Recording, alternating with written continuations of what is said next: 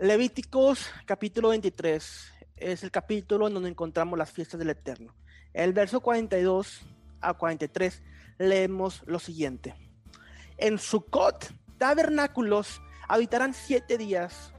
Todo natural de Israel habitará en Sucot, en tabernáculos, para que sepan sus descendientes que en tabernáculos yo hice habitar a los Bene Israel cuando los saqué de la tierra de Egipto.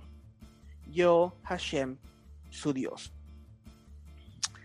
En el desierto, Israel parecía una nación frágil y fácil de derrotar. Pero Hashem era el vigor de las victorias de Israel, el escudo de Abraham, Magen Abraham. Israel fue derrimido de la esclavitud de Egipto por el poder de Dios.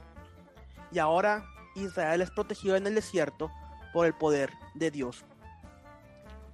La festividad de Sukkot es un recordatorio de la festividad de Pesaj, la Pascua judía. En la Pascua judía recordamos la seguridad que tenemos en Hashem para nuestras vidas. El tabernáculo, la azúcar, es un recordatorio de la libertad de Israel y de nuestra seguridad en Dios. En nuestro caminar en el desierto, nuestra dependencia de Dios sigue siendo nuestra esperanza y protección.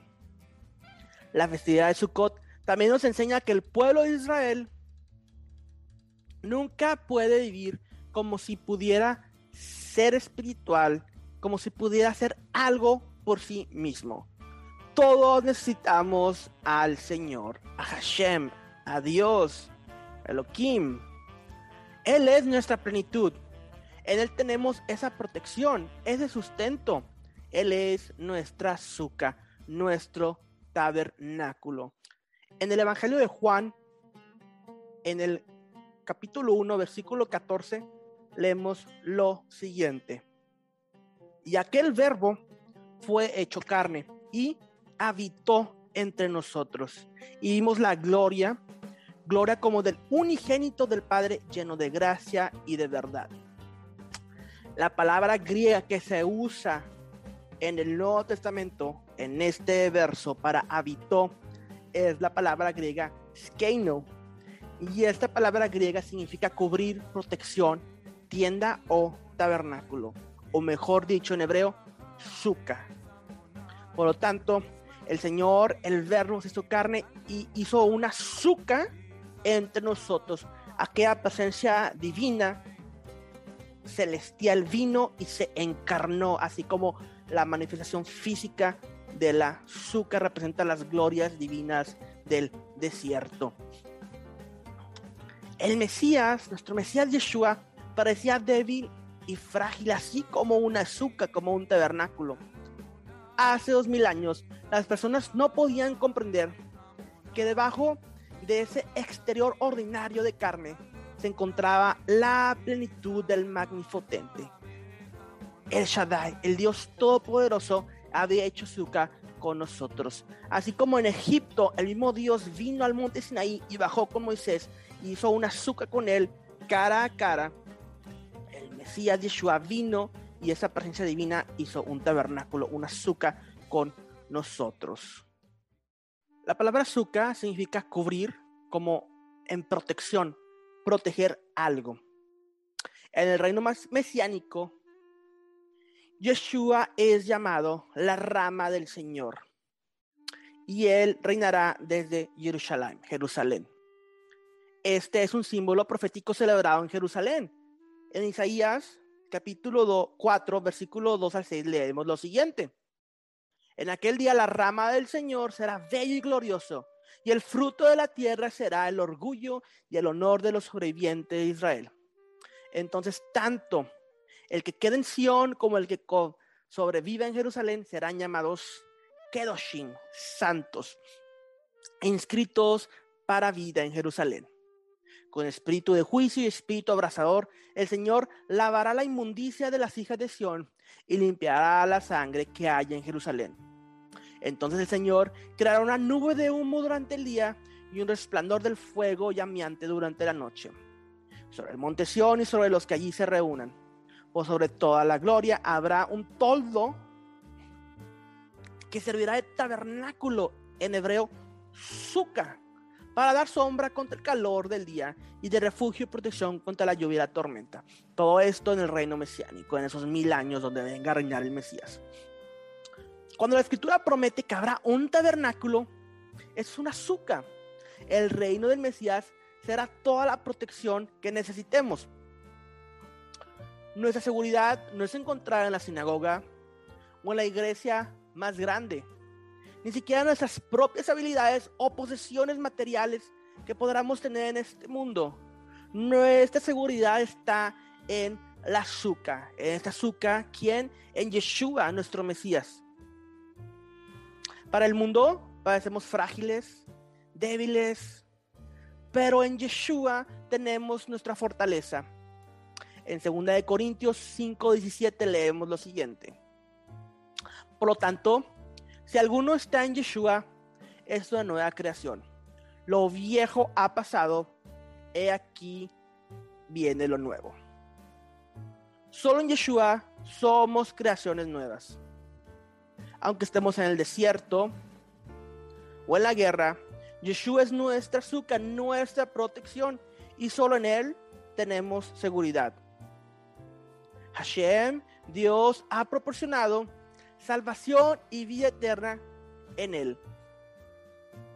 Dios quiere que las futuras generaciones recuerden la experiencia en el desierto. Y Sukkot testifica sobre la transición natural de este mundo hacia la venidero y nos ayuda a recordar la naturaleza temporal de esta vida. No existía un descanso verdadero en el desierto. La azúcar en sí misma es una morada temporal. Cuando moras en tabernáculos, tú testificas al mundo que este mundo es temporal y no es tu hogar. Estamos de paso por este mundo. Mi esperanza es que algún día estemos con el Señor en la tierra prometida, así como Abraham. En Hebreos 11, del 9 al 10 leemos, por la fe habitó como extranjero en la tierra prometida, como en tierra ajena, morando en tiendas con Isaac y Jacob coherederos de la misma promesa, porque esperaba la ciudad que tiene fundamentos, cuyo arquitecto y constructor es Dios todo el Olam es como el desierto. El Olam Hasé, esta era presente. Por lo tanto, así como Israel no fue residente permanente en el desierto, no vivamos como que este mundo temporal es nuestro hogar. Así como Abraham, nosotros también miramos hacia nuestro hogar en la tierra prometida, la cual Dios nos ha preparado de antemano. Juan 14 del 2 a 3 dice, en la casa de mi padre muchas moradas hay. Si así no fuera, yo se los hubiera dicho. Voy pues a preparar lugar para ustedes. Y si me fuere y les prepararé el lugar, vendré otra vez y les tomaré a mí mismo, porque donde yo estoy, ustedes también estarán.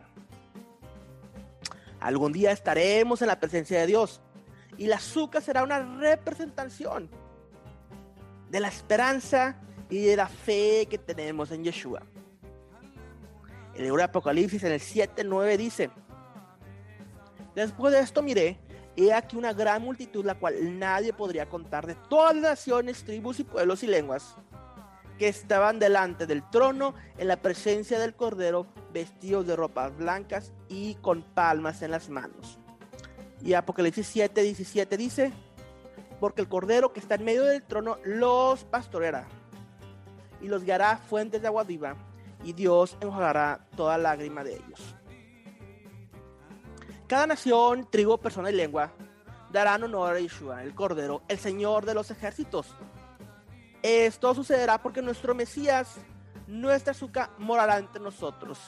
Apocalipsis 21:3 oyó una gran voz en el cielo que decía, he aquí el tabernáculo de Dios con los hombres, y Él morará con ellos, y ellos serán su pueblo, y Dios mismo estará con ellos como su Dios. Sukkot representa las promesas de un tiempo glorioso, cuando la esperanza bíblica de la paz en la tierra será finalmente realizada y para siempre. Amén.